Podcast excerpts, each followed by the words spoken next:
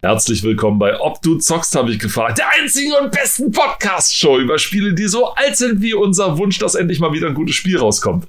Mein Name ist Robert, direkt hier aus Leipzig, denn neben mir sitzt Paul, der einzige Grafiktrieb, der der Konsole Sachverständige und Träger des Spiele-Nobelpreises. Wie geht's dir? Es geht mir gut, danke. Na wunderbar. Wie geht es dir? Ein ganz großes Entschuldigung, dass wir unsere, unser, unser sonntägliches, äh, wie sagt man, unseren sonntäglichen Hotspot verpasst haben, unsere Deadline, unsere oh Deadline, oh mein Gott, verpasst haben. Es tut uns wirklich leid, weil wir waren auf der, na nicht Spielemesse in, in, in Leipzig, sondern wir waren auf der langen Nacht der Computerspiele. Auf der langen Nacht der Computerspiele ja. und waren überrascht, schockiert, entsetzt und äh, durchaus angetan von äh, der Vielzahl, die dort geboten war, berührt. tatsächlich wir berührt. Waren berührt. Wir waren teilweise sehr sehr berührt. Wir waren angefasst förmlich. Oh. Und es war, ja, es war, nein, es war wirklich großartig. Also wir haben uns sehr, sehr gerne dort rumgetummelt. Wir sind dann irgendwann nur noch gegangen, weil es da ziemlich warm war noch gewesen. Tatsächlich, ja. Also ich meine, es war wahrscheinlich nicht so viel los wie äh, so vor Pandemie zeittechnisch, ja. Aber es, es war warm. Ziemlich. Meine Güte, war das warm. Aber wir haben äh, ziemlich coole ja. Sachen gesehen. Also ja. es gibt immer noch Liebhaber von auch so alten Beziehungssystemen ja. natürlich, aber auch die neueren Sachen. Vor allem die Entwicklung. Dieses eine Spiel können wir vielleicht immer ein bisschen promoten. So, ne? Kein Plug einbauen. Also nicht Affiliate oder sowas, nee, aber nee, wir haben, Gott nicht, ne? wir haben ein sehr äh, interessiertes, ein sehr engagiertes Entwicklerteam aus genau zwei Leuten kennengelernt. Vielleicht noch mit dem dritten, der drei, so ein bisschen das Promoting ja, Also drei würde ich schon sagen, ich würde das schon als Dreier-Team bezeichnen. Genau. Und äh, nämlich äh, INU oder Inu. Ich, ich habe leider die Entwicklerin nicht gefragt, wie, ähm, wie man es ausspricht. Wie man es ausspricht. Ja. Aber äh, Glimpse of Infinity, das weiß ich, wie man es ausspricht. Das ist mhm. nämlich der Untertitel. Ja. Gibt's auf Steam zum äh, Wishlist momentan und man kann sich auch ja. da die Demo runterladen. Wir haben beim Gameplay zugeguckt. Es ist ein super interessanter Titel. Ja der, ich weiß nicht, darf man Open World dazu sagen oder so? Ich weiß es nicht, weil es ist, es hat sehr viel also mit. Also vielleicht, vielleicht sollte man es eher wirklich als äh, exploratives Spiel ja. an, also ankündigen. Ne? Also ähm, es geht tatsächlich darum, dass man selbst die Spielewelt erkundet, ja, ähm, durch, durch diese Welt reist. Äh, man, ähm, ich weiß nicht, ob man zu viel spoilern sollte, aber das ist ähm, ja formtechnisch. Man sieht aus wie so ein, wie so ein Seestern eigentlich fast aus Kugeln gebaut. Ja. Also ähm, sie hat es beschrieben, dass es im Prinzip angelehnt ist schon an den menschlichen Körper, ne? also Arme, Beine, äh, Korpus und dann der Kopf, ne? Also sieht halt aus wie so ein Seestern. Und man hat einen, einen äh, begleitenden, weiß ich nicht, so ein kleines. So man hat einen kleinen Begleiter, so, so, genau. Ja, so ein Begleiterroboter. Und ja, da sind verschiedene Elemente mit drin. Also man kann, ähm, naja, nicht unbedingt aufleveln, aber ähm, sich upgraden, ja, verschiedene Dinge einbauen. Ähm, man muss die Welt erkunden. Und das Interessante daran ist die, die Umsetzung, die Technik. Ne? Das Ganze ist ähm, äh, naja, nicht nee, prozedural, nee, das ist äh, Fra nicht. Fraktur, genau, Entschuldigung, Entschuldigung, ganz anders. Äh, Fraktur. Welten. Genau, diese ja. Fraktalwelten, genau in diese 3D-Fraktalwelten. Fraktur. Fraktalwelten, diese 3D-Fraktalwelten, durch die man fliegt tatsächlich, schwebt, mit diesem, mit diesem Avatar, den man hat. Der sieht deswegen aus wie ein Seestern, weil sie mir gesagt hat, das ist schon die höchste Ausbaustufe, seit mal von dem Ding gewesen. Also man fängt tatsächlich ein bisschen kleiner an Ach und so, erweitert sich dann sozusagen, ja, denn ja, man levelt auch noch auf so ein bisschen, läuft durch diese, ich glaube schon zwar prozedural generierten Fraktalwelten, die allerdings äh, beständig sind. Das heißt, ich habe auch so gefragt, wenn man 30 Stunden in die eine Richtung und wieder zurückkommt und dann umdreht, kommt man an denselben Teilen wieder vorbei. Also sind nicht zufällig mhm. tatsächlich.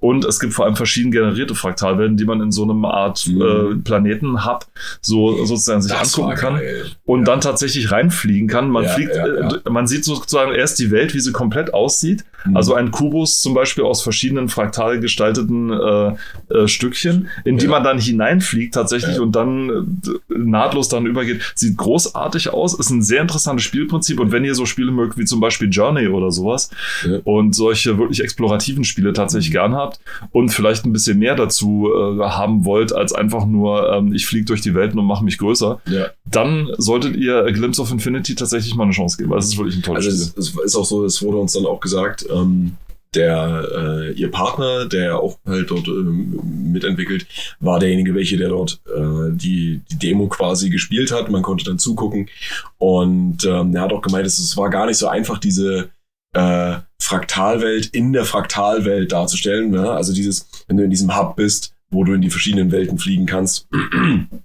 dann äh, hat der Robert gerade gesagt, man kann dann halt sehen, wie diese Welt aussieht, bevor man dann dort in diese Dimension in diese Welt hineingeht. Und ähm, das ist quasi das, der Hub, in dem du dich befindest, ist ja auch eine Fraktalwelt oder so ein Raum im Endeffekt. Ne? Und ähm, also das, das, das war gar nicht so einfach. Ähm, und ja, die sind auch gerade dabei, noch den, den Soundtrack selber noch zu machen. Ähm, auch der Begleiter ist noch nicht ganz genau, fertig. Der, der sollte, nicht ganz fertig. Der ja. sollte zum Beispiel noch eine Taschenlampe ja, erhalten, genau. was er jetzt nicht zeigen konnte. Richtig, genau. Ne? Also es gibt, es gibt auch eine Welt, oder, äh, wurde dann mal kurz gezeigt, die arschdunkel ist. ähm, und man hat dann auch in dem, in dem HUD gesehen, was auch super gut eingearbeitet ist. Also ist, man sieht es halt nicht die ganze Zeit, das finde ich halt auch gut, ne? Ähm, dass man eine Taschenlampe installieren kann. Das ist halt aber noch nicht fertig, also das äh, ist noch nicht und das noch nicht implementiert. Ähm, genau, das Ganze beruht auf der Unity Engine. Richtig, genau. Ähm, und ja, sieht wie gesagt sehr gut aus. Wie von einem Profiteam. Ja, also man ja, kann es neben also, andere Spiele legen und das wird wirklich nicht unterscheiden. Also es ist auch super, also wenn man, wenn man auf sowas steht, also erkunden äh, auf eigene Faust, ohne dass einem großartig vorgelegt wird, wo man hin muss, was man machen muss, dann ist das einfach genial. Schaut es euch einfach mal an. Auf Steam, ein Wishlist tut nicht weh und genau. dem Team tut es nur Gutes, denn damit Richtig. lassen sich auch noch andere Sachen begründen. Vielleicht finden sie noch einen Partner, sie sind gerade auf der Suche. Und ihr seht vielleicht, wie begeistert wir davon sind. Ähm, wir haben es uns angeguckt, es war wirklich äh, schön anzusehen und vor allem wir sind sehr gespannt, was das Team noch draus macht und wie es dann sich dann auch letzten Endes spielt. Mit Spielen kommen wir dann auch wieder zum eigentlichen äh, Inhalt dieses Podcasts, nachdem wir ihm jetzt schon wieder den, die, die Zeitlosigkeit genommen haben. Ja. Äh, wir sind immer noch, immer noch und ein letztes Mal diesmal auch, weil wir werden auch diese äh, drei Magazindinger nicht brechen, bei der PC Action 1999-06 und zwar von äh, cultmax.com, da wo wir uns das runtergeladen haben, wo man auch andere Spielezeitschriften aus, deren, aus diesem Zeitraum findet, aus anderen Zeitraum, die immer noch erweitert wird. Also auch ja. noch einen großen Dank an die ganzen Leute, die da immer noch mit dran sind, die Spiele Magazine einscannen, teilweise auch Original-PDFs, wie die ja, jetzt diese hier ja, finden. Genau, genau. Das sind ja, das Ding hier ist und, ja nicht eingescannt. Das ist tatsächlich das Original. Und ihr könnt das auch machen. Ihr könnt auch unterstützen. Ne? Also es geht halt auch ohne finanzielle Unterstützung. Äh, wenn ihr solche Magazine oder durch Zufall die PDF-Dateien davon noch habt, ja, also falls ihr die Magazine weggeschmissen habt und ihr habt noch die CDs, DVDs und auf denen waren ja dann ab einem gewissen Punkt immer mal die PDF-Version dieser Magazine drauf. Schaut euch die Seite an, guckt, was fehlt, sendet die ein, schickt den Scheiß dahin, ja, oder scannt es selber ein und schickt das dann hin, ja, das ist wahrscheinlich, äh, erspart den auch ganz schön viel Arbeit und äh, Porto-Gebühren, ja, auf eurer Seite. Ähm, ja, hängt euch mit rein, erweitert das und ähm, ja. Macht mit. Macht mit. Genau. Und stehen geblieben waren wir beim letzten Mal erst bei Age of Kings, wo wir uns noch drüber gewundert haben, dass das Spiel dann Age of Kings ja, hieß Age und dann aber zum so. Untertitel wurde, weil es ja. bei, äh, es ging um Age of Empires 2, dann genau. was damals angekündigt genau. wurde, hin zur Vorschau zu Earth 2150 ich hatte tatsächlich als erstes, als erstes dieses Spiel kennengelernt und erst dann später gelesen oder dann gespielt, dass es einen Earth 2140 gab tatsächlich. Mhm. Ich habe äh, Earth 2140 dann gespielt, war jetzt nicht so begeistert davon, so groß. Äh, das liegt wahrscheinlich daran, weil ich den Nachfolger gesehen hatte, weil zu dem Zeitpunkt, wo Earth 2140 dann rauskam, war es wohl ein bisschen populärer, sag ich mal. War jetzt nicht der große Command Conquer Killer, mhm. aber es war ein großes Strategiespiel unter vielen Strategiespielen. Das war halt so ein bisschen das Problem. Also 2150 hatte dann so ein anderes Gimmick noch mit dazu. Also erstmal natürlich diese 3D-Grafik, zweitens dann was hier schon angesprochen wird mit der dreidimensionale Lichtspiele, was hier steht als, als äh, mhm. großer Titel. Es hatte Lichter dann tatsächlich, auch die sich dann vor allem dann gezeigt haben bei Nacht. Man konnte die Lichter an seinen Fahrzeugen an- und ausschalten tatsächlich. Es hatte aber, stimmt, es hatte stimmt, allerdings ja. null Auswirkungen, außer ja. dass es cool aussah. Also die Idee dahinter war, ich glaube, das Team wollte wieder ein bisschen mehr, als es dann letzten Endes geschafft hat. Die Idee dahinter war, dass man vielleicht auch so Stealth-Missionen machen konnte. Schalt das Licht aus, damit du nicht gesehen wirst. Dadurch verringert ja. sich dann deine Sichtweite oder so. Tut es nicht. Also schade eigentlich. Ne? Es also, ist vollkommen egal, ob die Lichter an oder aus sind. Potenzial war da. Das Potenzial war da. Sie wollten halt die. Ich verstehe. Ich meine, ich habe es schon verstanden. Sie wollten die 3D-Engine halt nutzen. Ja, sie wollten sehen, okay, wenn wir schon was mit 3D machen, dann soll es auch gut die, aussehen. Die ja per se auch nicht schlecht war. Ne? Die also, per se auch nicht schlecht ich mein, war. Ich, ich kann mich dran erinnern, ich habe, ähm, das war tatsächlich auch dieser Teil, ähm, eine Demo davon gehabt. Und das war so die Zeit, wo ich auch, naja, so mit, mit Strategiespielen so ein bisschen in Berührung gekommen bin. Ich bin ja dann am Ende doch äh, eher bei den einfacheren Spielen hängen geblieben. Ähm, also Strategiespielen. ähm, oder vermeintlich. Äh, ich habe dann dieses Spiel lange, lange, lange oder auch diese Serie lange, lange, lange nicht ähm, angefasst. auch vergessen gehabt, ja. Und ähm, erst recht spät mich mal so einem, einer Vollversion gewidmet. Aber ich bin, ich, ich habe nie wirklich so den Zulauf gefunden, muss ich ehrlich sagen. Aber vom Aussehen her, also ne, wenn man das auf die damalige Zeit bezieht, fand ich das schon ziemlich geil. Ne? Also wenn man sich hier die Screenshots anguckt, die wir sehen können. Ne? Also auch Und ihr nicht. es sei denn, ihr habt es gerade zufälligerweise auf und denkt euch so, ah, Dann vergesst das Haha. dann vergesst das Haar, genau. ähm, hier wird es auch beworben mit echtes 3D, ja, Sicht- und Schusslinien. Ähm, man kann ja hier sehen, also das ist ja, glaube ich, hier auch beim, man, man kann ja das, ähm, wie sagt man, Terraforming Mhm. ja, betreiben. Und äh, es sieht ja auch nicht verkehrt aus für damalige Verhältnisse. Das Terraforming im Gegensatz dazu hat tatsächlich auch, das hat tatsächlich was gebracht. Also die Maschinen waren tatsächlich langsamer, wenn sie aufwärts fahren mussten, Ja. was ziemlich cool war. Und ich muss sagen, dieses Terraforming habe ich so geliebt, dass man, dass ich, ich glaube, in den ersten Missionen, wo es noch äh, um nicht viel geht, wenn ich das mal also kurz, äh, das Gimmick des, das Haupt, das Hauptgimmick des Spiels ist folgendes. Man hat eine Hauptbasis, die nicht angegriffen wird, die unangreifbar ist sozusagen und, und schiebt dann so und kann dann sozusagen seine Einheiten in die neue Mission verschieben. Also man kann auch Einheiten mitnehmen auf nächste Mission. Und das Ding ist, der Planet Erde stirbt, ja, und es gibt nicht nur eine sehr wenig Zeit, ja, also sehr realistisch in dem Sinne, ja, stirbt und ähm, es hat nur noch 150 Tage oder sowas, die der Planet lebt sozusagen, bevor er unbewohnbar wird. Mhm. Also das ist halt vielleicht ein bisschen das Unrealistische, weil die, Ja, die Kappen ja. erhitzen sich so stark und so schnell, dass also auch man sieht, wie der Planet so einen Wandel durchmacht. Also erst wird es so relativ winterlich und dann wird es immer wärmer und wärmer und der Wasserspiegel steigt auch immer weiter an. Mhm. Also auch in den, in den Levels, wenn man lang genug wartet. Und in seiner Hauptbasis wird geforscht, gebaut und so weiter. Und in den Basen und Ressourcen kann man sich dann allerdings von den Levels holen. Und wenn man genug Ressourcen hat, dann kann man ein Raumschiff bauen. Ich glaube, eine Million Credits braucht man irgendwie, um äh, dann auf den nächsten Planeten Ja. sozusagen zu fliegen. Es ist allerdings nur noch Ressourcen für eine Fraktion da, deswegen streiten sich die drei Fraktionen dann darum. Das ist so das Hauptding des Spiels. Warum gibt es das Spiel? Und wieder zurück zu diesem Terraforming. Das habe ich so geliebt, dass ich mit den Baufahrzeugen tatsächlich am Anfang nichts anderes gemacht habe, als einfach nur so die Erde umzufurchen und möglichst viele Gräben über reinzubauen, damit die ganzen, ähm, die ganzen Gegner irgendwie äh, tatsächlich Schwierigkeiten haben, was dann auch passiert ist, Schwierigkeiten haben reinzubauen. Das Dumme ist, du musst wirklich aufpassen, wie du das machst, weil es ist möglich, dein Baufahrzeug in so eine Catch-22 reinzubasteln, dass du also quasi selber nicht mehr ja, weiterkommst. wäre scheiße. Und dann musst du dich irgendwie frei buddeln und das geht halt nicht immer. Das zweite Coole, was du machen kannst, du kannst nicht nur Gräben ziehen, du kannst auch Tunnel bauen. Also du kannst Mhm. einen Tunneleingang bauen, dann musst du nicht mehr erforschen, das geht von Anfang an. Dann wirst du eine Etage tiefer gesetzt und dann kannst du von dort aus den, die komplette Karte untertunneln. Genau. Das ist großartig, weil ähm, du halt wirklich, ja, ganze Tunnelsysteme bauen kannst. Du kannst zwar unterirdisch nichts bauen, aber du kannst da drin rumwuseln und kannst dann sozusagen durch die ganze Karte fahren. Und auch das habe ich die ganze Zeit gemacht. Ich habe mich wie eine Ameise durch die ganzen äh, Dinger Kannst dich durchgegraben. quasi hinter deinen Gegner setzen, oder? Ja, theoretisch schon. Also es ist total geil und äh, das äh, macht richtig, richtig Spaß. Also das hat so äh, am meisten so mit Spaß gemacht.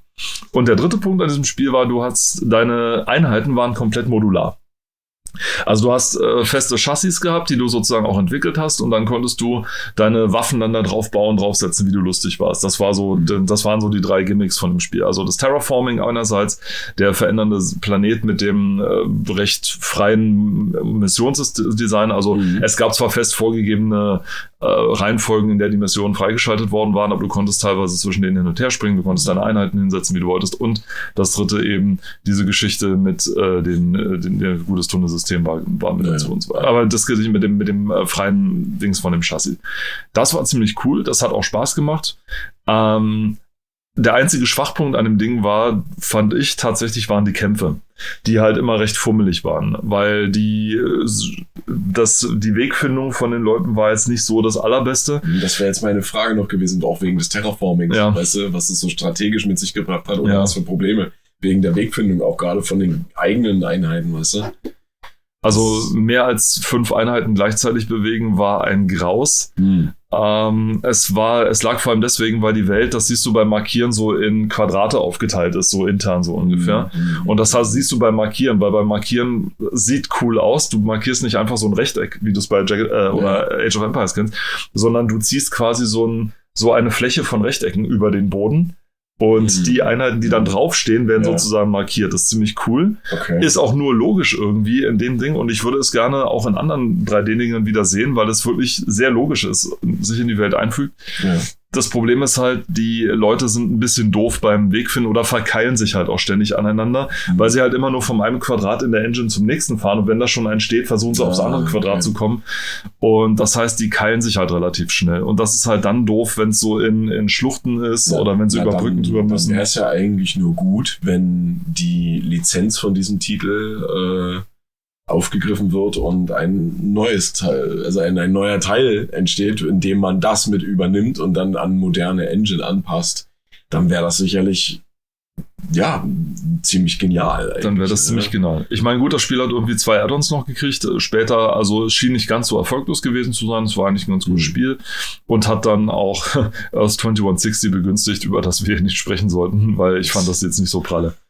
Die Fachwelt fand es okay, ich fand es nicht so. Aber das, aber äh, tatsächlich das, woran ich mich erinnere, ähm, noch zu der Demo, also zu Demo-Zeiten, ähm, war wirklich diese, was ja, was auch wirklich hängen geblieben ist, das mit diesen Licht und Schatten. Ne? Also das, das war so wirklich das. Und ich kann mich auch, wenn ich jetzt immer mehr dran zurückdenke, auch erinnern, äh, dass man tatsächlich das Licht bei den Fahrzeugen ein- und ausschalten konnte. Aber ich kann mich halt auch, wie gesagt, nicht dran erinnern, dass es irgendwie einen Effekt gehabt hätte.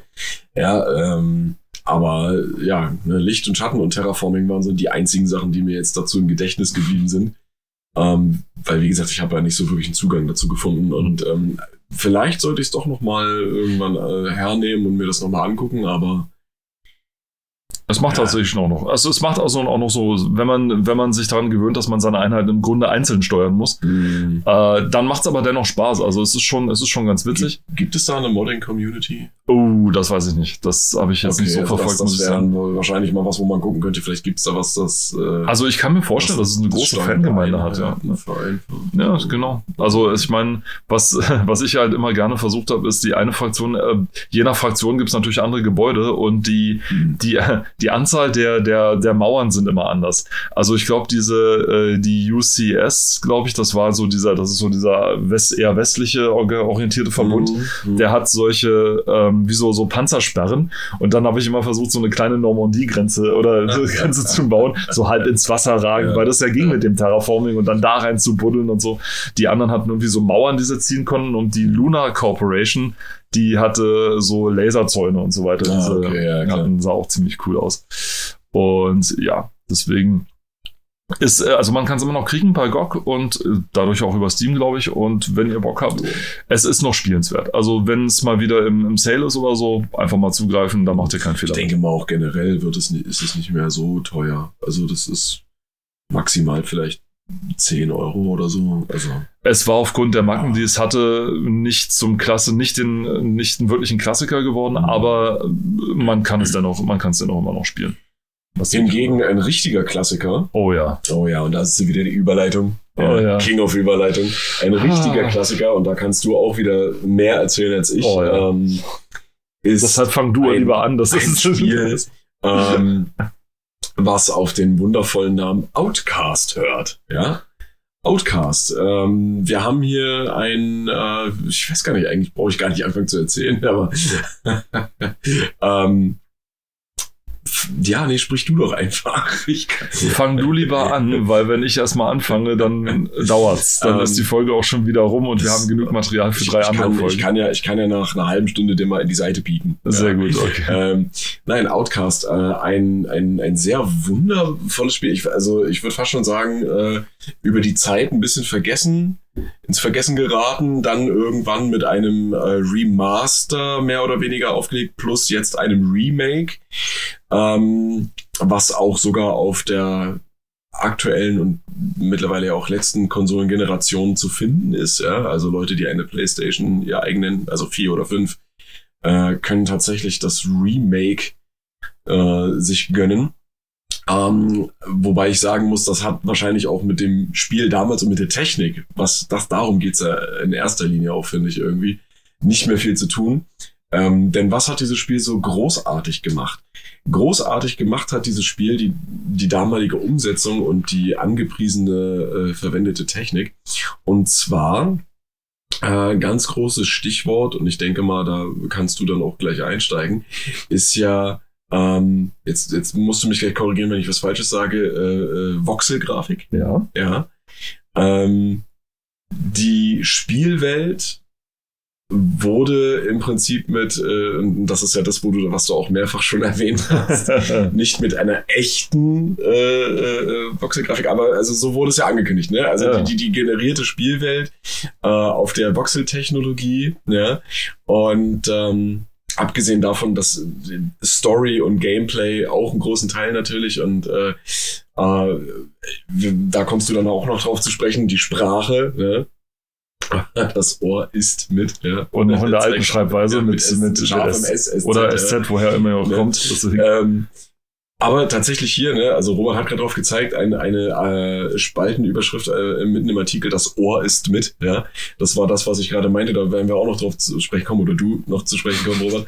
Ähm, Sound und vor allen Dingen in dem Fall, Stich, äh, in dem Fall Stichpunkt Sprache, ja, spielen hier eine sehr große Rolle. Das fand ich, also das ist super intelligent umgesetzt gewesen oder auch ausgedacht gewesen, ähm, weil das Spiel in dem Sinne, was den Punkt Sprache anbelangt, was gemacht hat, was ich glaube vorher nicht so wirklich in dem Maße Musik, ja. Also ja, Musik auch, aber ich meine jetzt, was, was jetzt die, die äh, Sprache der, äh, der Aliens dort angeht, das, Das meine meinst du? Ja. Okay, ja. was so vorher noch nicht wirklich Mhm. in so einem Ausmaß auch äh, implementiert wurde in Spielen. Kaum. Kaum, ne? Also auch oder nicht mit so viel Tiefgang, sagen wir es mal so, Ja. nicht mit so viel Tiefgang. Ja. ja? Ähm, was die Story angeht und äh, besonders die Voxel-Technik, da kann der Robert äh, definitiv äh, mehr dazu erzählen. Also, Und äh, da würde ich ihm auch jetzt einfach mal gleich Ey, äh, Und du ja, das Zepter überreichen und es äh, ich meine, es gibt in diesem, es sind zwei, zwei A4-Seiten in diesem Magazin Ja. zu diesem Spiel. Es ist ja auch nur ein, ein, ein Preview, ne? Ja. Also, da, man muss bedenken, das Spiel gab es ja damals noch nicht, es war noch nicht fertig. Jetzt ist es fertig seit äh, wie vielen Jahren? ne? ähm, und ja, fangen wir doch mal im Jahr 2007 an, so wie es hier steht. tatsächlich. Also, ich meine, warum, warum muss man das Spiel? Also, vielleicht fangen wir erstmal an, warum, warum dieses Spiel oder warum ist dieser Held eigentlich in dieser Welt? Was passiert da eigentlich? Es ist im Grunde eine recht merkwürdige Story eigentlich, oder nicht eine merkwürdige, sondern eine, ja, so, so eine, so eine Standard-Sci-Fi-Story, möchte man erst meinen. Und zwar geht es einfach nur darum, dass der Held Cutter Slate nämlich, ein von Major von der US Army, wird sozusagen ja aus seinem, im Grunde aus seinem Ruhestand geholt oder so weil man muss ihn unbedingt ranholen. Dann geht es zu einer sehr geheimen Forschungsstation, wo vier Wissenschaftler sozusagen Parallelwelten mit Parallelwelten experimentieren und eine Sonde wird auf einer Parallelwelt sozusagen zerschossen. Das kreiert ein schwarzes Loch, was den ganzen Planeten einsaugt und auch das ganze Universum bedroht. So, und Cutter Slate muss jetzt die Wissenschaftler beschützen, wird darüber geschickt und soll sie dort beschützen, damit sie die Sonne wiederholen können. So, Problem ist, er kommt alleine irgendwo an, landet irgendwo auf Adelpha und die Wissenschaftler sind alle weg. So, das heißt, er hat auch kein Equipment her und muss sich also irgendwie ähm, jetzt in dieser Welt zurechtfinden. Als er auf dieser Welt erwacht, äh, wird er sozusagen als eine Art Halbgott verehrt, die sozusagen lange angekündigt war, dass er kommen würde und Adelpha, so heißt der Ort, befreien einen solle. Er fügt sich mehr schlecht als recht oder er fügt Mhm. sich dieser Rolle, weil er weiß, okay, die Leute sind ihm zumindest freundlich gesonnen und Vorerst. vorerst noch, nein, das kommt auf, das kommt auf dich an tatsächlich, wie sie dir gesonnen sind. Und wenn du dich gut anstellst, bleiben sie dir auch gesonnen tatsächlich. Denn diese Welt ist tatsächlich, also erstens ist es eine offene Welt. Es gibt verschiedene Weltenabschnitte, weil die Technik war einfach noch nicht groß genug, dass man es eine geschlossene Welt macht, sondern die einzelnen Levels sozusagen sind zwar recht, recht groß, dass man gut drauf rumwandern kann, aber sie sind trotzdem in eigene Abschnitte unterteilt, die mit sogenannten Daokas, mit sogenannten Toren verbunden sind, mit denen man hin und her springen kann. Ähm, und ich habe es gerade gesagt, Daokas, so, das ist das Erste. Diese Welt ist eine fremde Welt, das heißt, die Leute dort haben ihre eigene Sprache. Sie sprechen merkwürdigerweise aber deine Sprache. Sie sprechen in diesem Fall also Englisch oder Deutsch, je nachdem, Ja. welche, welche Version man halt hat. Die deutsche übrigens auch sehr gut umgesetzt ist, das muss man auch sagen. Die Lokalisierung ist fantastisch. Sie ist sehr gut gelungen, also mit äh, Manfred Lehmann, mit dem Sprecher von Carter Slade zum Beispiel, also hier Bruce Willis, wer es jetzt noch nicht weiß und obwohl es 3000 Mal erwähnt wurde, wer der Sprecher von Bruce Willis ist. Ja, tatsächlich. ähm, aber auch die Originalstimme ist also, also die Vertonung ist wirklich exzellent gelungen. Und diese Leute haben ihre eigene Sprache und sprechen merkwürdigerweise deine Sprache. Woher sie die können, das findet man im Spiel selber auch sehr gut heraus, was, warum man die beherrscht. Und die Sprache, es gibt ein eigenes Lexikon tatsächlich über die verschiedenen Worte, die sie benutzen. Das hat viele Leute abgeschreckt. Also die Art der Immersion war tatsächlich teilweise zu viel für einige man braucht im Grunde dieses Lexikon nicht. Man kommt auch so ganz gut zurecht, weil man relativ schnell versteht, was gemeint ist. Und innerhalb dieser Welten gibt es auch eigene, gibt es eine Story, der du folgen kannst. Du musst aber nicht. Du kannst auch gerne drin rumwandern und kannst mit den Leuten sprechen, kannst sie fragen, was sie so von dir halten, was sie von der Welt so halten, was da so passiert und alles. Und kannst dich dann dort relativ frei bewegen. Je besser du, je mehr du für die Leute machst, desto mehr tun sie auch für dich. Das heißt, sie verkaufen dir zum Beispiel ähm, irgendwelche Sachen billig billiger. Manche Sachen werden auch teurer dadurch. Ähm, etc. Also es gibt äh, natürlich eine Hauptmission, der du folgen kannst und es gibt auf jedem äh, Level, sage ich mal, auch immer was Bestimmtes zu tun, aber du musst dem Ganzen nicht folgen. Das ist halt das Coole. Also du kannst wirklich auch explorativ durch die Welt durchgehen und so weiter. Ähm, zum technischen Punkt gekommen, richtig. Es, es heißt, ähm, es ist auf Voxel-Grafik äh, gemacht worden für die ganzen Techniker, die jetzt zuhören. Ja, ich weiß, das ist nicht so richtig, richtig, richtig. Ähm. Was das Spiel, also jetzt mal kurz, um technisch zu werden, was das Spiel im Grunde macht oder warum die Landschaft für 1999 so unfassbar gut und detailliert aussieht, ist, sie verwenden die gleiche Technik, die man in Comanche schon verwendet hat. Das ganze Spiel, die Landkarte basiert im Grunde, ist im Grunde eine Heightmap. Also es ist eine sowas ähnliches, wenn ihr die eine Landkarte nehmt und dann nur noch in Graustufen einteilt. Also weiß ist ganz oben, schwarz ist ganz unten und dann die also Stufen dazwischen, Höhen- und Tiefeninformationen nehmt und das wird sozusagen in diese in eine Art 3D-Ansicht umgerechnet. Das heißt, es werden dann sozusagen Linien beziehungsweise äh, Blöcke dann auf dem Bildschirm gezeichnet, ja. die je nachdem weiter weg oder höher gemacht werden. Also je dunkler was ist auf dieser Karte, umso tiefer genau. und je heller es ist, desto höher. Also weiß in dem Sinne der höchste Berg und tiefschwarz der tiefste Seegraben oder genau. so. Genau. Ne? Also es wird nicht aus Polygonen zusammengebaut, also mit der Hilfe von der Setzen von Dreiecken, sondern man sieht im Prinzip immer dieselben Pixel von vorne, wenn man, wenn man es so sieht. Ja. Aber dadurch, dass es eben so viele sind, und so ähm, und in diese Halbmap umgesetzt sind, sieht es aus, als sei, so, als sei sie sehr natürlich und so weiter, was unglaublich gut aussah. Es gibt ein paar Polygonobjekte in dem Spiel. Die Häuser zum Beispiel sind aus Polygonen gebaut. Also ist so eine, so eine Hybrid-Engine, ja. wenn man so will. Aber die Landschaft und so weiter die ist Figuren, ne? auch die Figuren natürlich. Mhm. Aber die Landschaft und so weiter, die sind äh, dann aus dieser Heightmap oder eben auf Basis dieser Voxel Engine äh, zusammengebaut. Mhm. Selbst das Spiel, ich meine, das Spiel ist jetzt über 22 Jahre alt und ich meine trotzdem wenn man jetzt diesen Ausschnitt hier sieht, also das ist, glaube ich, die erste oder die zweite Welt, in die man tatsächlich reinkommt oder relativ schnell reinkommt. Es sieht immer noch großartig aus. Also man kann sich immer ja, noch umsehen und kann sagen, Fall. wow, das sieht immer noch fantastisch aus. Und untermalt wird das Ganze, und da kommen wir jetzt zu, das Ohr ist mit, wird das Ganze vom Oh mein Gott, vom Moskauer Orchestra, glaube ich, was das Ganze untermalt hat. Ja, tatsächlich dem Moskauer Symphonieorchester. Das Moskauer Symphonieorchester, was einen großartigen Job abgeliefert hat, zusammen mit dem Kompo, mit dem Composer, der das Ganze zusammengesetzt hat. Es ist so, es klingt großartig. Der Soundtrack ist fantastisch. Der Soundtrack passt sich auch immer, passt sich der aktuellen Spielsituation auch an. Also wird in Kämpfen anders, als wenn man jetzt, sag ich, explorativ unterwegs ist. Er passt auch immer zur aktuellen Welt. Die Welten selber sind sehr unterschiedlich. Also es gibt diese Sumpfwelt, wo zum Beispiel das Risi angebaut wird, was so ein bisschen mhm. erinnern soll an Bali, ja, mhm. wo auch diese Stufen, Dinger, so ähnlich ist es auch da. Diese Reisterrassen meinst du? Diese Reisterrassen, ja, ja. so ähnlich ist das ja, auch, ne?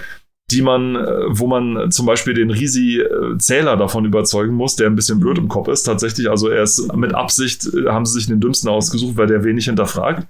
Dem man erstmal sagen muss, du, äh, wenn du Risi an die Soldaten lieferst, dann ähm, wenn du Risi an die Soldaten lieferst, werden die stark. Ne? Das heißt, man kann die Soldaten dadurch schwächen, dass man zum Beispiel die Risi-Produktion ähm, rund, runtersetzt. Es geht auch anders. In anderen Welt muss man den, die Steuereinnahmen verringern irgendwie, damit die Soldaten weniger Geld kriegen und so weiter, damit es weniger Soldaten werden. Man beeinflusst also mit dem Handeln diese Welt und das ist halt das Coole. Du siehst wirklich, was in dieser Welt passiert. Du, du beeinflusst sie dadurch tatsächlich und dadurch dann noch, dass diese Story noch dazu kommt und du immer mehr verstehst, was eigentlich und begreifst, was eigentlich passiert ist. Ja. Das macht ein, das macht so viel mit diesem Spiel aus und es ist so fürchterlich, dass so wenig Leute es deswegen gespielt haben, weil sie sagen, naja, da muss ich eine andere Sprache lernen dafür. Das ist halt das, das Schlimme ja. dran, was äh, der belgische Entwickler Appeal tatsächlich dann hat über sich ergehen lassen müssen. Und es haben so viele Leute ein tolles Spiel verpasst. Also es gibt mittlerweile die Version 1.1, die sogenannte ja. auf Steam, ja. die rund erneuert ist, die höhere Auflösung äh, zulässt. Ja. Mhm. Denn man muss dazu sagen, das Spiel, äh, dem Spiel ist es vollkommen egal, ob ihr einen 3D-Beschleuniger damals drin hattet. Das Spiel brauchte einen dicken Prozessor und viel Arbeitsspeicher. Denn die 3D-Karte war vollkommen egal, die wurde davon nicht berührt, weil keine einzige Berechnung auf der 3D-Karte zugeführt wurde. Deswegen brauchte man halt einen fetten Prozessor und das war 1999, damit das Spiel, man das Spiel mit der Hochauflösung von 800 mal 600 Bildpunkten äh, spielen konnte, brauchte man Minimum ein Pentium 400. Aber Vorsicht, wenn ihr jetzt mit so einem 12-Kern-Prozessor daherkommt, ja, dann äh, müsst ihr ganz schön aufpassen. also mittlerweile ist das Spiel tatsächlich auf der HD-Auflösung, also 1000, also in 1080p tatsächlich absolut flüssig spielbar. Ja. Und ihr könnt es euch wirklich gönnen. Ob ihr euch den neueren Teil, den äh, der mit der Unity Engine gemachten, äh, ich glaube Second Contact heißt der. Ja, Second Contact heißt das. Ja. Ob ihr euch den zuspielen wollt, ich als jemand, der den ersten Teil gespielt hat, würde sagen, nein. Hast du den zweiten Teil gespielt? Ich habe den zweiten okay. Teil sogar gekauft und gespielt ja. dazu. Okay. Ähm, ich habe ihn auch äh, durchgespielt damit, muss ich sagen. Ich habe ihn deswegen gut durchspielen können, weil ich den ersten Teil durchgespielt, also weil ich den, den das Original durchgespielt hatte. Wenn man das so kennt und das als ein grafisches Update begreift, dann ist es ganz cool. Aber das große Problem ist immer bei solchen Spielen, die so ein Remake machen und vor allem von so einem Spiel ist es, ähm, das, das Nette an dem ersten Teil war, dass es eben so grob pixelig war und dass man die, ja. die Grobkörnigkeit der Welt so hingenommen hat, weil man wusste, okay, so sieht es halt aus. Ja. Das Problem ist, wenn ich dem jetzt ein ganz neues Grafikgerüst gebe und ich meine, es sieht fantastisch aus, ja, Contact. Das Problem ist, die Welt. Charme, verloren, ja, das Problem ist, die Welt sieht immer noch genauso aus wie vorher. Mhm. Es ist immer noch alles genau da, wo es vorher war. Mhm. Und das ist das Problem, denn dann denkst du dir, das ist aber ganz schön klein jetzt. Oder wieso, ja, wieso ist das dann jetzt so, so, so? Also dir würde die, die Begrenzungen des ersten Teils wird dir erst bewusst dadurch, dass der dass, durch das, dass das Remake so gut aussieht. Und gleich mal eine Frage dazu. Haben die dann in dem Remake auch, äh, was jetzt die Musik und die Vertonung angeht, was geändert? Oder Zum Glück nicht. Es ist okay. alles genauso. Die Stimmen sind noch die gleichen. Die Musik ist die gleiche. Also sie haben es wirklich, sie haben wirklich einfach nur das, nur. sie haben das Originalspiel genommen und haben zum Glück einfach die eine, ein anderes Grafikkorsett noch draufgesetzt. Okay. Ja, Alles andere immerhin. ist gleich geblieben. Zum Glück. Also da konnte man viel falsch machen. Ich meine, vom Titel her möchte man ja fast, vom Titel her möchte man ja fast meinen, dass es eigentlich ein Sequel ist, ne? Also Second Contact, ne? Da denkst du so, okay, ja. Aber dafür hat es dann wohl nicht gereicht Nein. oder zum Glück nicht gereicht, man weiß es ja nicht. Ich meine, wer, was, was meinst du? Würde es Sinn ergeben, in einer Zeit wie heute ein, ein Sequel davon auf den Markt zu schmeißen. Ja, ich glaube. Weil, also wenn die, wenn die Konkurrenz ja doch schon recht. Ich meine, damals hat, war ja das, das, das äh, Interessante daran die technische Umsetzung. Ne? Also wie wird diese Welt umgesetzt? Wie wird die produziert? Ähm, wie gut ist der Sound? Was haben die da gemacht? Wie geil ist das denn? Ähm, damit kannst du heute nicht mehr punkten, wirklich. Ne? Es sei denn, die machen das mit der Unreal Engine 5 und äh, nutzen die den heißesten Scheiß dort. Äh? Ähm, dann vielleicht schon, aber eigentlich, ne, ich weiß nicht. Das Problem ist, es ist halt in Sachen Open World eine Menge passiert seitdem. Ne? Also ja, deswegen. Ist, wir also haben, die Konkurrenz ist ja auch stark. Wir ja. haben Far Cry gesehen, wir haben ja. äh, Assassin's Creed gesehen, wir haben so viele andere Singleplayer-basierte Spiele gesehen und so weiter. Ähm, man durfte die Marketingleute erstmal nicht, mit, nicht, mit, nicht mitreden lassen, wenn man so wenn man ein Spiel machen würde. Es müsste, wenn es den Geist des ersten Spiels verfolgen würde und kein reines Solo, äh, also kein äh, so, so mit, mit so Schlauchlevels werden soll, muss es ein Open-World-Titel sein, der es ja auch im ersten Spiel war. Ähm, das Problem ist erstens, die Story wird ja abgeschlossen in diesem, in diesem Spiel, mhm. sag ich mal. Und eine Rückkehr zu Adelpha ergibt eigentlich in keiner Weise Sinn. Auch eine mhm. Rückkehr von Cutter Slate ergibt überhaupt keinen Sinn. Also man bräuchte einen wirklich guten Grund, warum man Cutter oder sonst wen wieder in diese Welt werfen sollte. Seine Nichte. Ja, das, das äh, in diese Welt werfen sollte, das ist das Erste. Also diese Weltbau, man müsste wieder einen stark. Das ist halt auch das Problem an diesem Spiel. Du hast einen wirklich starken Grund, warum du da bist. Mhm. Das Spiel gibt dir wirklich einen Grund, warum du da bist. Das ist das Erste. Das Zweite ist die Auswirkungen, die du. Äh, das, das war ja das so das Ding, dass du quasi immer gesehen hast, was mit dieser Welt passiert. Du müsstest in dieser riesigen Welt, in die du geworfen wirst, müsstest du genügend Bits and Pieces drin haben, dass du, dass der Spieler auch weiß, okay, warum mache ich das hier eigentlich? Und dass du dem Spieler auch immer einen Grund gibst. Guck mal, wenn du hier was veränderst, dann verändert sich die Welt dahingehend oh, und so weiter. Mhm. Das müsstest du, das müsstest du alles mit, mit, mitberechnen. Du müsstest ähm, dem Spieler einfach einen, einen einzigartigen Grund tatsächlich geben. Insofern es müssten wesentlich mehr Leute wesentlich länger daran arbeiten, um so ein großes Ding zu machen. Es hätte Erfolgsaussichten, wenn es genügend beworben wird und wenn man genügend Leuten sagt, hey, guck mal hier, das ist äh, tatsächlich was Gutes. Aber wenn du es nicht schaffst, dem Spieler einen guten Grund zu geben, warum man in dieser Welt sein sollte, mhm. dann ergibt es keinen Sinn, warum man ein großes Sequel dazu machen sollte. Manche Spiele sollte man wirklich einfach auf sich ruhen lassen, als, als ein Stück, in der du würdest ja auch keinen Rembrandt neu zeichnen wollen oder sowas, ne? Nicht. Ja, wir haben ja jetzt neue Grafiktechnik und Ding und bla und alles, ja, warum ne? denn nicht? Ne? Was du machen würdest, ist, wenn Rembrandt noch leben würde, du würdest ihn mit den Techniken von heute neue Sachen zeichnen lassen. Das vielleicht schon. Sicher, ja, schon. Aber du würdest ihn nicht sagen, äh, das, dein, äh, das Mädchen mit dem Perlenohrring von, ist das von Rembrandt oder von wem ist das? Äh, nee. Liebe Kunstfans, vielen, Entschuldigung. Wer mehr? Von einem niederländischen Maler. Und von, von jemandem, der mal einen Pinsel in die Hand genommen hat.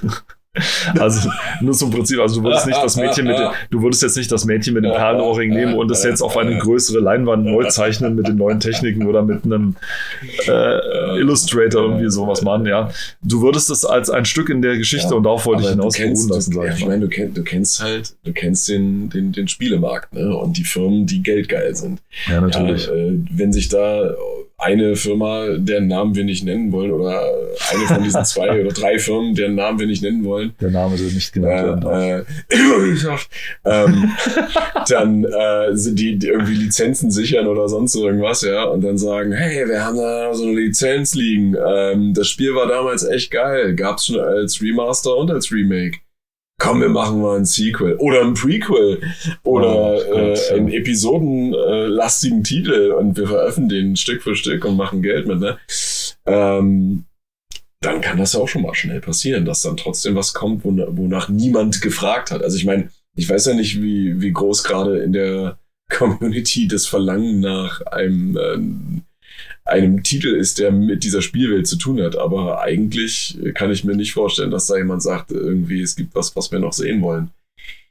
Das ja, ist genau also, das. Ich, da bin ich aber auch voll auf deiner Seite. Also es gibt Dinge, die sollte man einfach so stehen lassen, wie sie sind. Genau. Ja? Ich meine, den Turm von Pisa möchte ja auch niemand woanders hinstellen.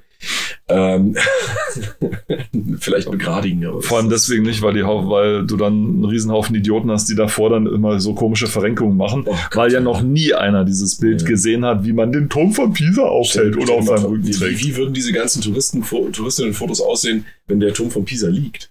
Das, das dann würden sie einen Fuß drauf abstellen oder irgendwie ja, so. Ja, daran habe ich auch kein gedacht.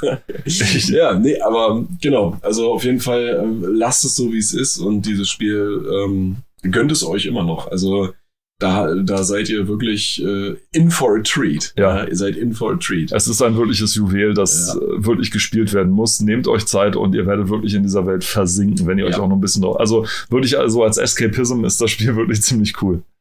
Auf jeden Fall. Also gönnt es euch. Gönnt es euch. So, nach diesem äh, gefühlt dreistündigen Rant und wir versucht naja, haben weiter. Rant, äh. Ein Happy Rant. Happy Ranting. Ein Happy, Happy Ranting, das ist Happy auch cool. Ranting. Willkommen zu unserem neuen Podcast Happy Ranting. ähm, genau, ähm, blättern wir doch mal weiter. Wir sind jetzt hier bei Turrican 3D. Turrican. Ein Spiel, das ich nie gespielt habe. Ich auch nicht, aber Turrican ist ja eine Spielreihe, die äh, es gibt für, vom, vom Super Nintendo, glaube ich, ist das erst, äh, wenn mich nicht alles täuscht, oder Nintendo Amiga. Entertainment System. Amiga. Das ist ein Ja, aber es gibt, aber es gibt, es gibt Turrican auch auf. äh, ja, das wurde ja geportet hier noch und nöcher, natürlich. Ja gut, aber dann, dann bin ich da falsch, dann ist das äh, wirklich tatsächlich auf dem. Äh, Amiga tatsächlich, Amiga weil, zuerst, Chris, ja. weil Chris Hülsbeck der große Composer damals war, der sich damit auch einen Namen gemacht hat, den man vorher schon kannte.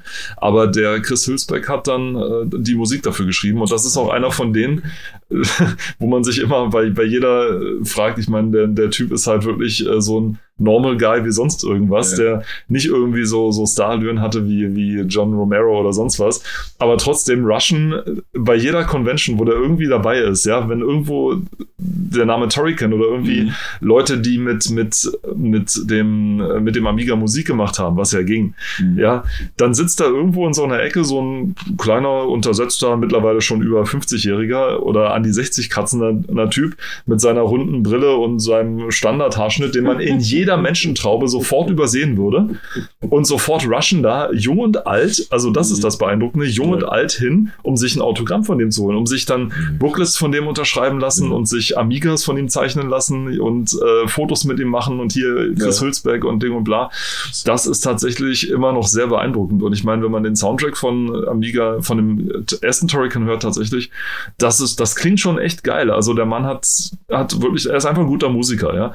Ich meine, das Instrument, mit wem du es machst, ist ja egal. Musik lebt ja an sich, ja, und so, Mhm. ah, ne, herrlich.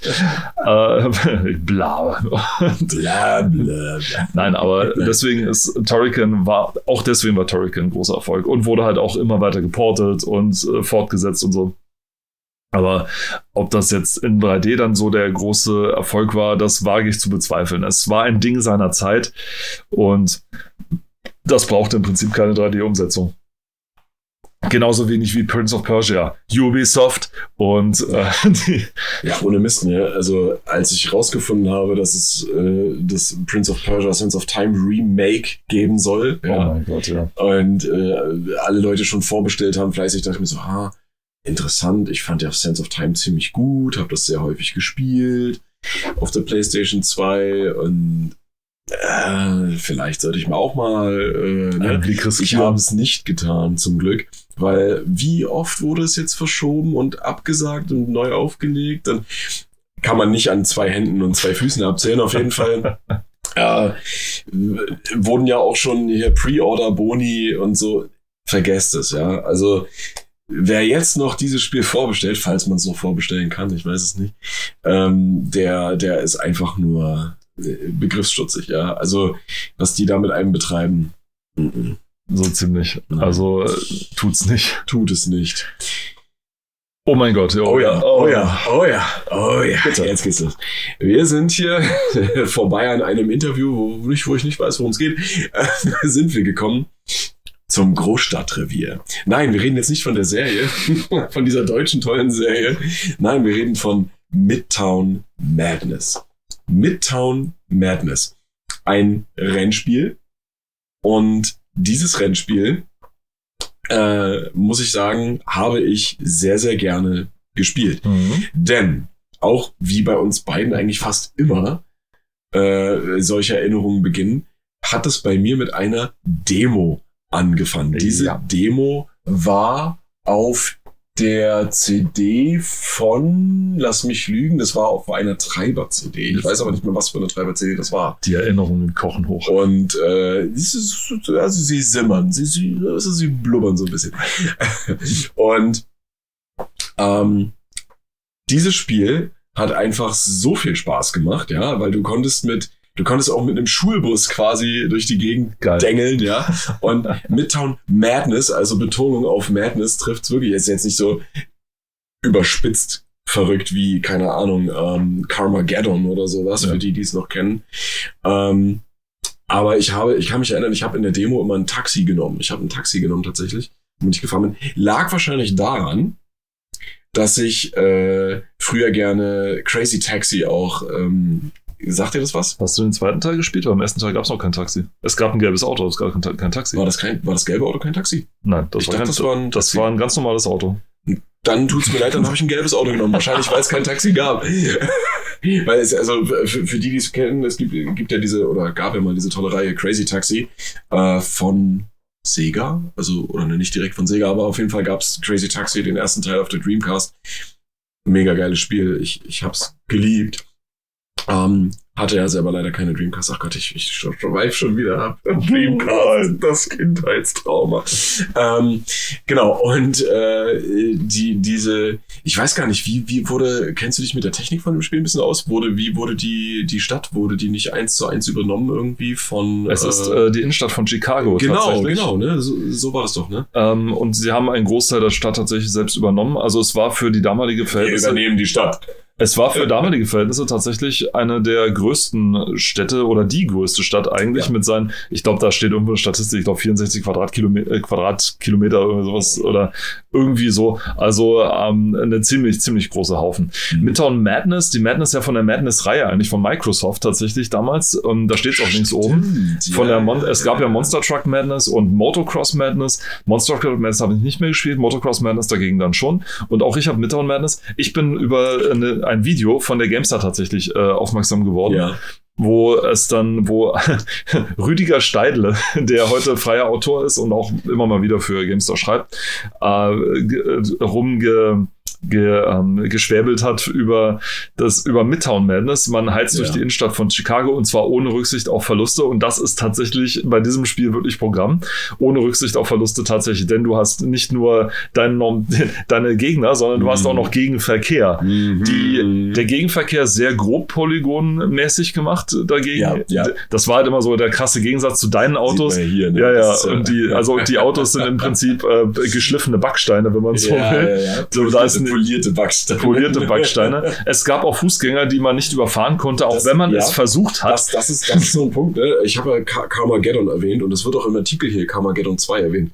Ähm, Carmageddon ist ja ist ein Rennspiel, äh, also ist ein Kofferwort aus äh, oder eine Ligatur aus äh, Car für Auto und Armageddon, ne? Also das, das Armageddon, ne? das, das Ende der Welt, bla, ne? Und die Carmageddon-Reihe hatte auch in Deutschland einen sehr schwierigen Stand, äh, weil man eben nur bei den Behörden, aber nur bei den Behörden, ja. Man konnte halt seine seine Autos äh, aufmotzen, auch mit Waffen und so weiter, um seine Gegner fertig zu machen, aber eben auch äh, unschuldige äh, Vierbeiner und Zweibeiner ähm, äh, zu Matsch fahren. Ne? Äh, bei GTA ging das ja auch, da konnte man ja auch seine, äh, seine Pass, äh, Passanten und Passantinnen äh, zu, zu Brei und zu Klump fahren. Begleitet von einem sehr passenden Soundeffekt. Ja. und klasse. Und äh, in diesem Spiel tatsächlich, ich erinnere mich auch in der Demo war es genauso, ging das nicht. Selbst wenn die an der Häuserwand standen und du fährst drauf zu, dann bleiben sie entweder so stehen, Arme hoch und werden nicht getroffen oder sie hechten zur Seite, ja, oder stellen sich einfach nur mit einem Schritt nach links und rechts, ja. Und das, das, das war so witzig, selbst wenn du es drauf angelegt hast, du hast es nicht geschafft. Und die, diese Hechtsprünge, die auch hier gezeigt werden, ne, dieses, das war so witzig. Also, weil ich meine, Animation war halt, äh, darauf lag nicht das Hauptaugenmerk bei den Figuren, ne? Muss man sagen.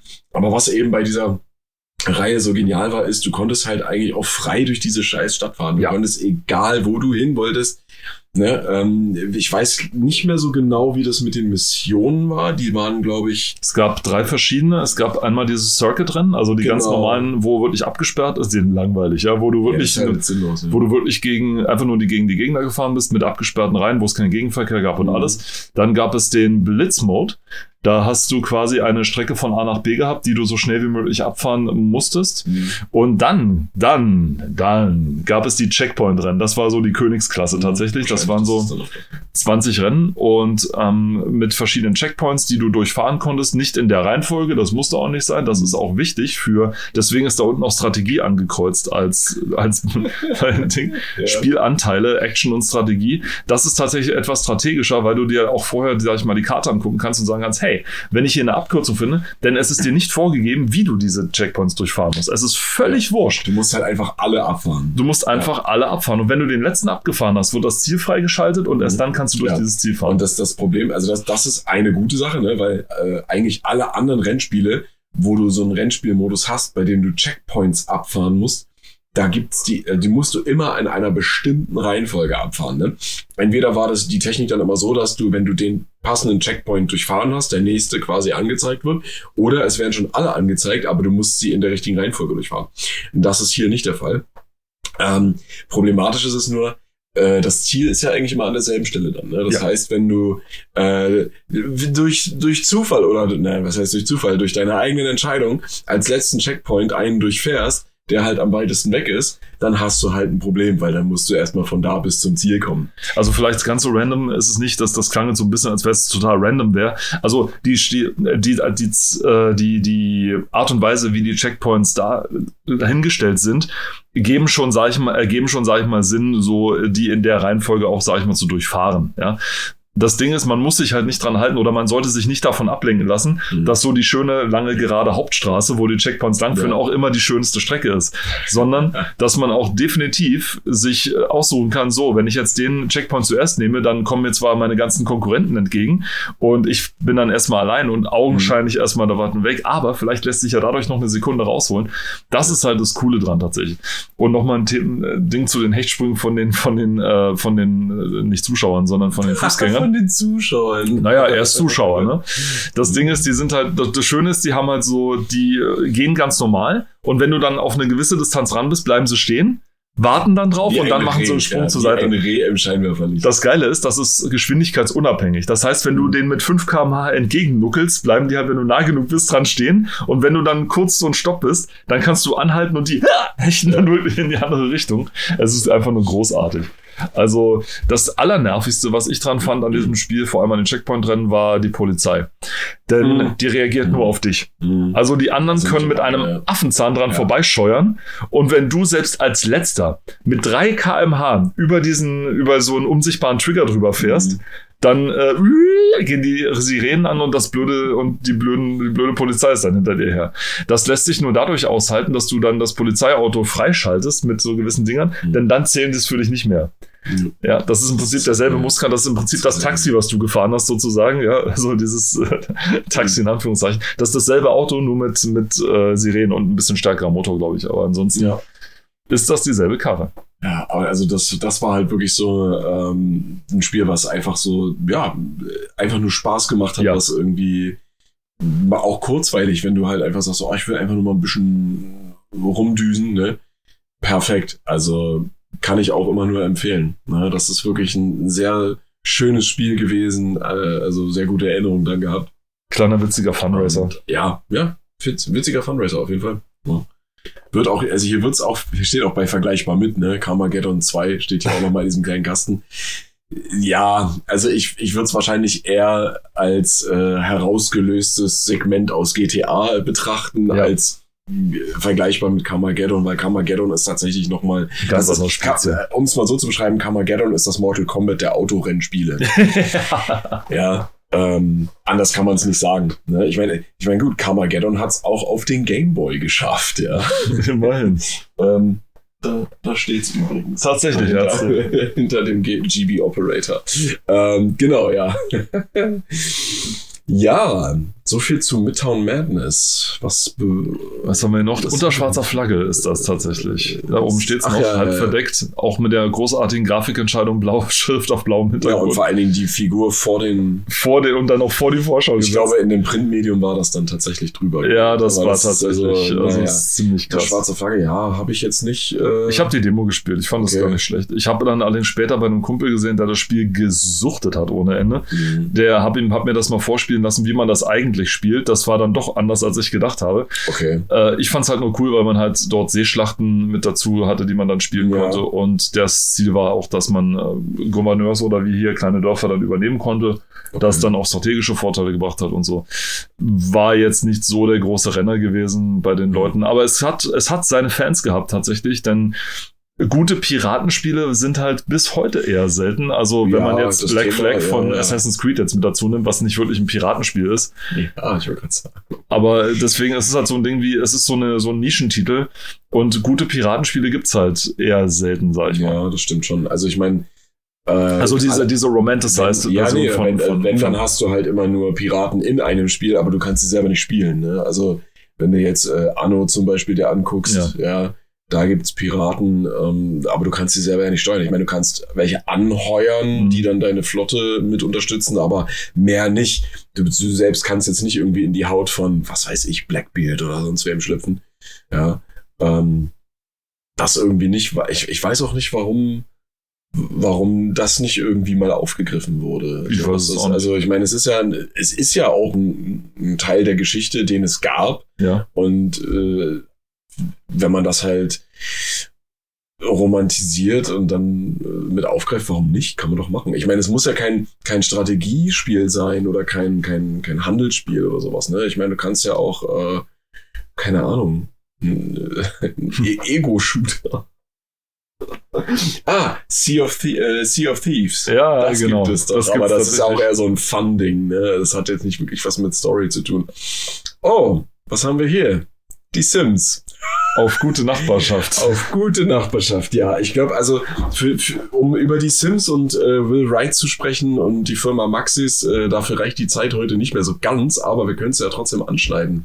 Es sei denn, äh, äh, am Ende ist es egal, wir verlaufen uns eh. Also dazu muss man sagen, dann, dann, wenn ich über die Sims spreche, spreche ich über einen Titel, den ich selber nie gespielt habe. Ich habe keinen einzigen Sim? Ich habe keinen einzigen Sim-Ableger gespielt. Ich habe mitbekommen, dass es dieses Spiel gibt. Und es war auch nicht ganz so schwierig, nicht mitzubekommen, dass es dieses Spiel gibt, denn es hat irgendwie, ich glaube, die meisten Add-ons überhaupt irgendwie, ich glaube, der zweite Teil hat die meisten Äh, Add-ons überhaupt ja, gekriegt. ich glaube tatsächlich, dass der zweite Teil bis heute äh, in Anführungsstrichen den Weltrekord hält. Irgendwie so, ja. Ähm, aber der vierte kriegt ja auch, ich weiß gar nicht, ob der auch immer noch was kriegt. Also die Sims, ähm, ich glaube, ich glaub, niemand äh, aus den letzten Jahrzehnten ist äh, vorbeigekommen an diesem Franchise, ohne überhaupt irgendwas davon gehört zu haben.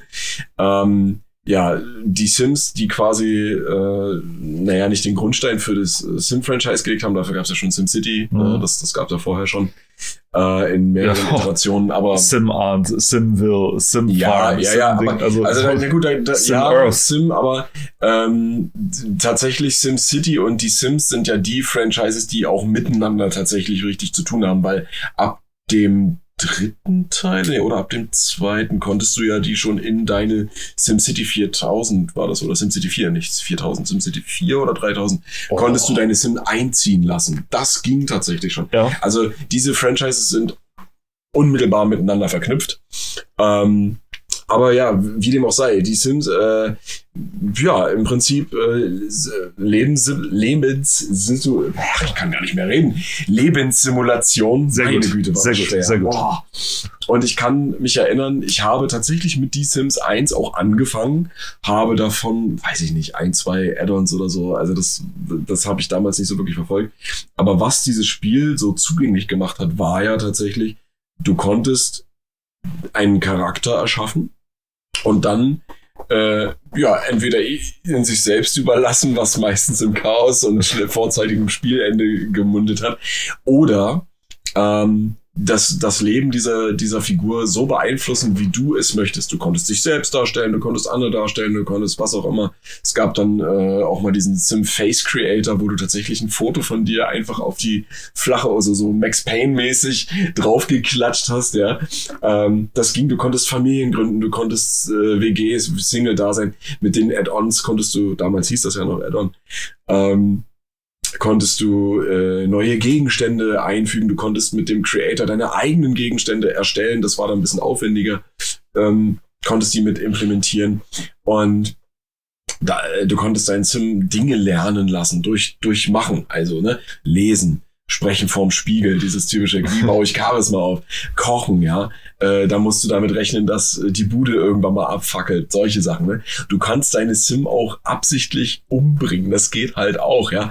Ähm, und das, das hat sich über die Jahre halt immer weiterentwickelt. Mittlerweile gibt's die Sim 4 und äh, Sims 4 und ähm, es ist so viel möglich, so viele Dinge, die man machen kann. Teilweise ufert das echt schon ins, ins völlig banale, absurde aus. Also das ist der Hammer. Aber der erste Teil, ja, also ich weiß noch, als ich das erste Mal äh, einen Sim äh, also in die Dusche geschickt oder baden oder auf Klo, dachte ich mir so, hä, warum ist denn da jetzt alles so verpixelt? Was soll das denn jetzt, ja? Weil er nackt ist. Und äh, gerade wenn man auf Klo geht, das ist eigentlich Schwachsinn, weil die setzen sich einfach nur drauf. Die haben diese Animation, als Ja, wenn sie sich die Hose runterziehen oder so, ne? Und setzen sich einfach drauf.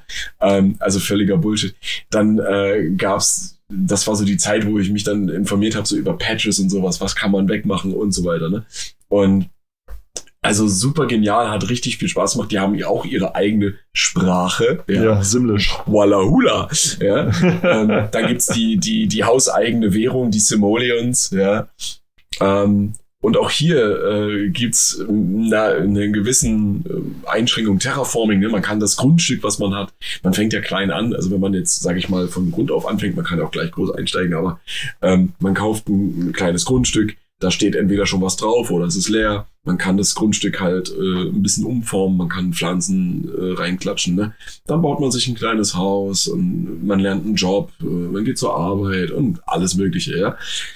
Und du kannst halt einfach auch nichts machen in dem Spiel. Das geht ja auch. Es gibt auch Leute, was ganz ja. beliebt war bei einigen, sich mit dem Geldsheet unendlich Geld cheaten. Ja, Rosebud. Und dann, und dann. Äh, Oder Motherload. Motherload war, glaube ich, der, der große und Rosebud war nur irgendwie für einen kleinen, ja. Und dann haben die einfach Häuser gebaut. Also die haben, äh, es, es macht auch ja. schon also dieses kleine Element tatsächlich. Ich meine, was, was Will Wright verstanden hat, ist, dass das Individualisieren tatsächlich einen sehr großen Reiz ausmacht. Das ist auch das, was Starbucks so erfolgreich hat machen lassen, mhm. weil du kaufst bei Starbucks ja nicht einen Kaffee, sondern du kaufst ja deinen Kaffee. Ja, also du kaufst, du kaufst eigenen, deswegen, ja. das ist der Grund, warum du zig Auswahlmöglichkeiten ja. hast, ob du das Ding jetzt in einem lila blassblau karierten Becher haben möchtest, ob er entkoffeiniert, ob es also Decaf, ob er Ich hätte ob, gerne koffeinierten entkoffeiniert. Ja, Mil welche Milch du gerne hättest, welche Größe du gerne hättest, welchen welche Röstung alles, du gerne alles, hättest alles, und dann schreiben sie auch noch deinen Namen drauf. Also du kriegst, du kriegst deinen. Es muss nicht mal dein eigener Name sein. Richtig. Aha, ja. ja. Hallo Sam, genau. Ja, super, ne? Äh, Fantastisch. Long Ear John Silver Johnson, ja. Ja, ja, ich habe auch schon für Jochen Kaffee bestellt. Das ist großartig, ne?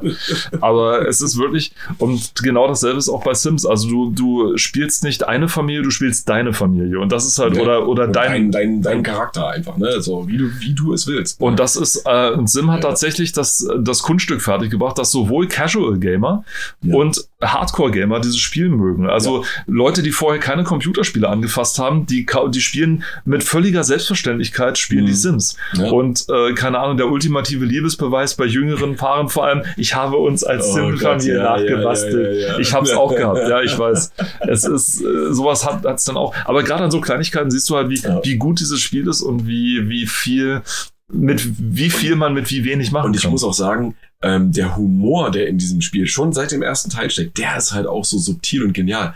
Ne, es gibt so viele witzige Ideen. Ich meine, es gibt, gab schon seit dem ersten Teil gab es Aliens, ja, und, und den Grim Reaper, also den Tod, ja. Und die, die Situationen, in denen die auftauchen, die sind dann teilweise auch so absurd und die, diese liebevollen Animationen ja. auch dazu und ja. die Effekte, das war von Anfang an da und das war das, was das auch so groß gemacht hat, ne? Ja. Und äh, du hast ja auch erwähnt, ne, dieses kleine Detail, nicht das Detail, aber dieses Segment, äh, ich baue mir mein Haus. Und du hast zig Millionen verschiedene äh, Varianten, das zu machen. Und je bekannter diese, dieses Franchise wurde, umso mehr Kollaborationen gab es ja auch. Mit Ikea zum Beispiel. Ja. ja es gab ein eins eigenständiges Ikea-Add-on, wo du wirklich Ikea-Möbel und äh, Accessories äh, und Deko-Elemente hast übernehmen können. Ne? Heutzutage ist das ja noch viel ausufernder. Ne? Die Modding-Community ist riesig groß. Man kann alles machen. Es gibt alles, ja.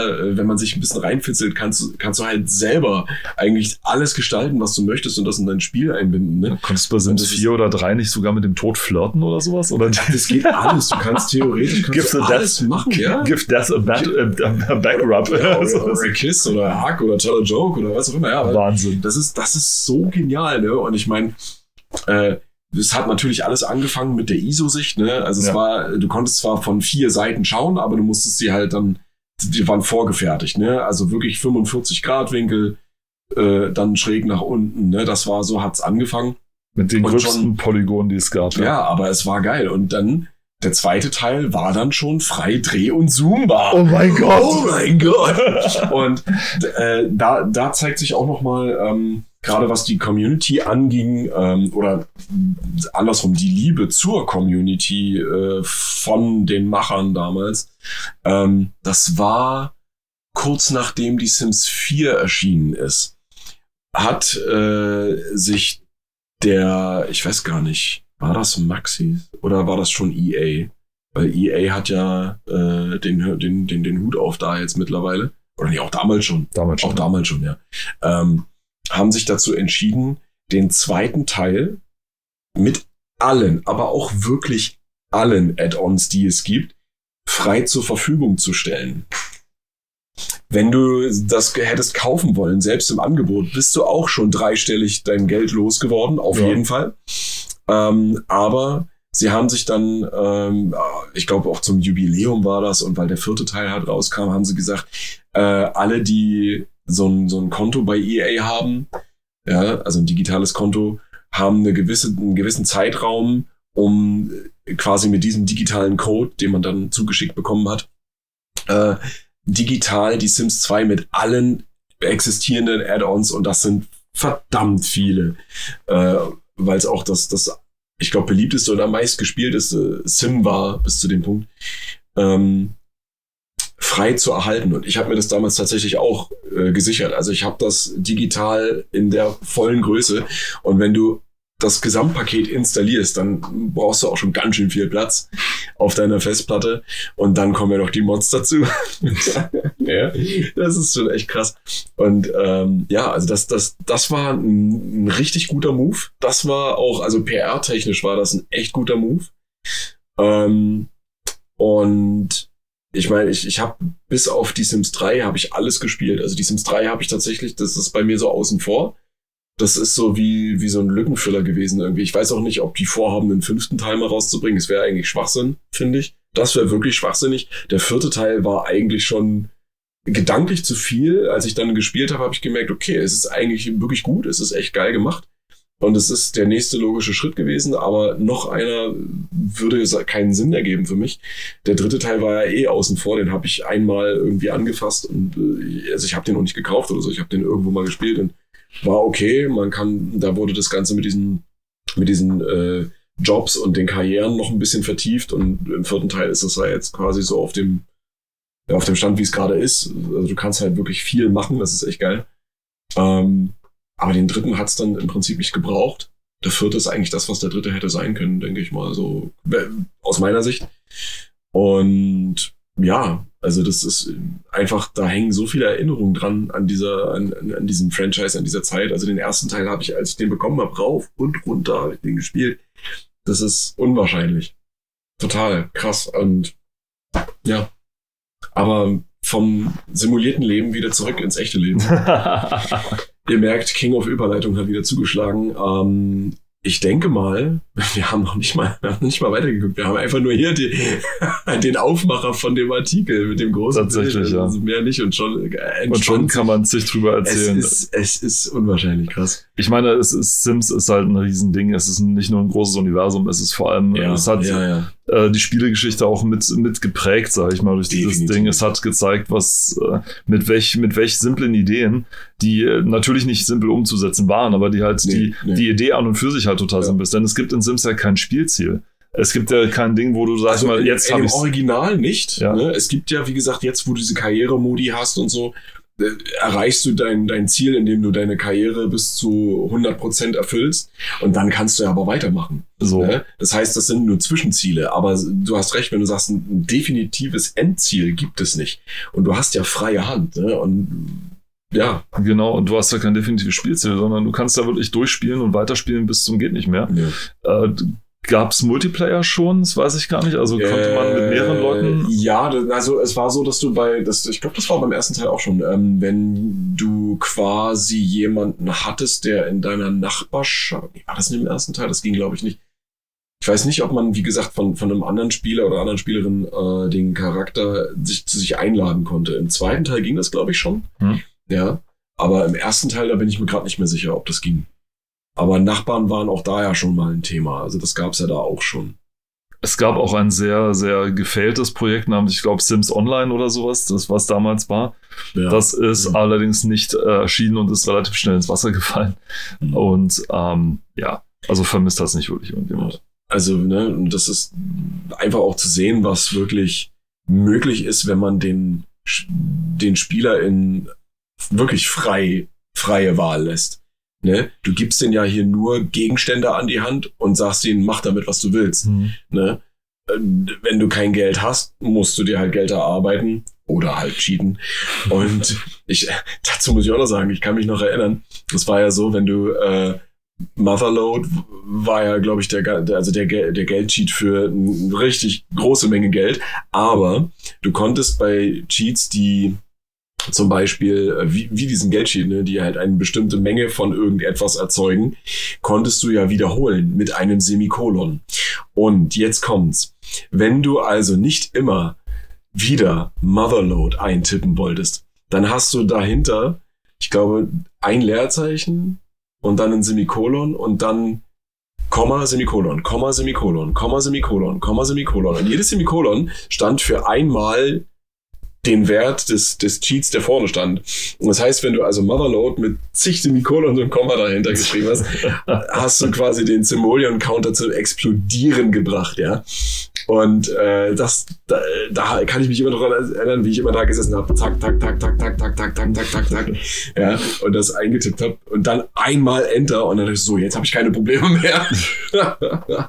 ja, also das, ja, so, das sind einfach so diese, diese tollen Erinnerungen an diese, an, an dieses Spiel und an dieses Franchise, ja. Und ähm, ich denke mal, ja, und auch wirklich, wenn man ein Forum aufmachen würde mit, mit Leuten, schreibt mal hier eure Sims-Erinnerungen rein. Ich glaube, das, oh würde, das, wär, das, wär das, wär, das würde das Internet brechen, glaube ich. Ja, da bräuchtest du zig Server, um die ganzen Antworten irgendwie, äh, ja, um die ganzen Antworten sich äh, abzuspeichern. Und was auch witzig war, der Will Wright, der hat sich ja auch selbst darin ver, ähm, verewigt. Und zwar gab es für, ich glaube, das war auch schon im ersten Teil, ähm, als Landschaftsdekoration eine riesengroße Felsformation als sein Gesicht. Also du hattest quasi den, den Mount Wilmore. Das passt. Ja. Das ähm, passt. Du hast halt sein Gesicht da und den gab's, glaube ich, bis jetzt in jedem Teil irgendwie. Also du hast immer irgendwas, was mit ihm zu tun hat. Ja.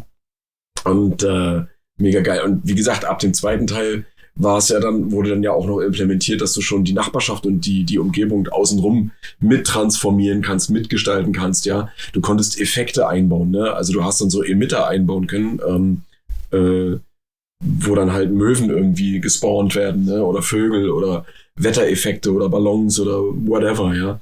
Und dann, weil da konntest du dann ja auch schon die, diese weitläufigen äh, Nachbarschaften mitnutzen, ja total genial und das so subtil auch, ne? Ich meine, klar, sehr, wie soll ich sagen, was vielen Leuten sauer aufgestoßen ist, das war dann ab dem zweiten Teil schon so, wie viele Add-ons irgendwann rauskamen, wo dann immer so die, die Meinung war, ja, ist es jetzt noch sinnvoll oder ist es Geldmacherei, ne? Und natürlich wurde dieser Punkt von, wir geben euch hier was an die Hand und ihr könnt das zusätzlich erwerben, zu, äh, wir wollen eigentlich nur noch mehr Geld wurde definitiv überschritten, meiner Meinung nach, ja. Weil das ist halt, also, die haben das gemacht, was andere, also was, was andere Firmen irgendwie jetzt digital machen. Also DLC, hier, du kannst diesen Goldskin für deine Waffe kaufen. äh, du kannst jetzt, äh, um jetzt mal auf Bethesda zurückzugehen, du kannst hier diese Pferderüstung kaufen. Was macht die? Ach, sie sieht gut aus. Aha. Sonst nichts? Nee. Wie viel soll ich zahlen? Zehn Dollar? Gib mir, ja. Shut up and take my And they did it again, ja. Mit der Anniversary Edition zu Skyrim. Mm. Da gibt's das ja. Da, da, sind alle drin. Da gibt's ja auch alles, was so in Oblivion mal zum Beispiel drin war. Und da gibt es diese, exakt diese Pferderüstung für Skyrim, ja, in diesem Paket mit drin. Und da zahlst du Geld für. Also. Na, wunderbar. Das Thing. Das haben die halt gemacht auf, auf, auf Datenträgern, ne? Also später dann auch digital natürlich, aber du konntest die ja alle, die haben ja auch Platz weggenommen, ne? Wenn du alle Add-ons auf Disk hast, da hast du ein ganzes Regal voll mit. Ich meine, die Grundbox für die Sims 2 war schon dick, weil vier CD, vier DVDs oder Irgendwie CDs so, drin ja. waren. Ja. Und dann jedes Add-on nochmal eine Hülle, ja. Also eine ganz normale Hülle. So eine DVD-Hülle. Ey, da. Dann war es voll. Ja. Und ah. deswegen wollen wir es damit vielleicht auch belassen. Ja, vielleicht schließen, ich, vielleicht schließen wir. Ja, schon überleiten. Vielleicht schließen wir, vielleicht schließen wir mit dem großartigen Fazit von der PC Action hier. Das Grundkonzept von The Sims ist naheliegend, gehaltvoll und sollte eigentlich jeden ansprechen. Noch offen bleibt die Frage nach der Langzeitmotivation. Gelächter! Großartig. Und mit diesen weisen Worten wollen wir es diesmal auch bewenden lassen. Bedanken uns ganz recht herzlich fürs Zuhören. Ich hoffe, ihr hattet genauso viel Spaß wie wir. Ich hoffe, ihr verzeiht uns diese kleine Verspätung. Wir sind beim nächsten Mal bestimmt wieder pünktlich. Bis dahin sagen Tschüss, diesmal beide aus Leipzig. Der Robert. Und Tschüss, auch aus Leipzig, der Paul. Macht's gut. Ciao. Ciao.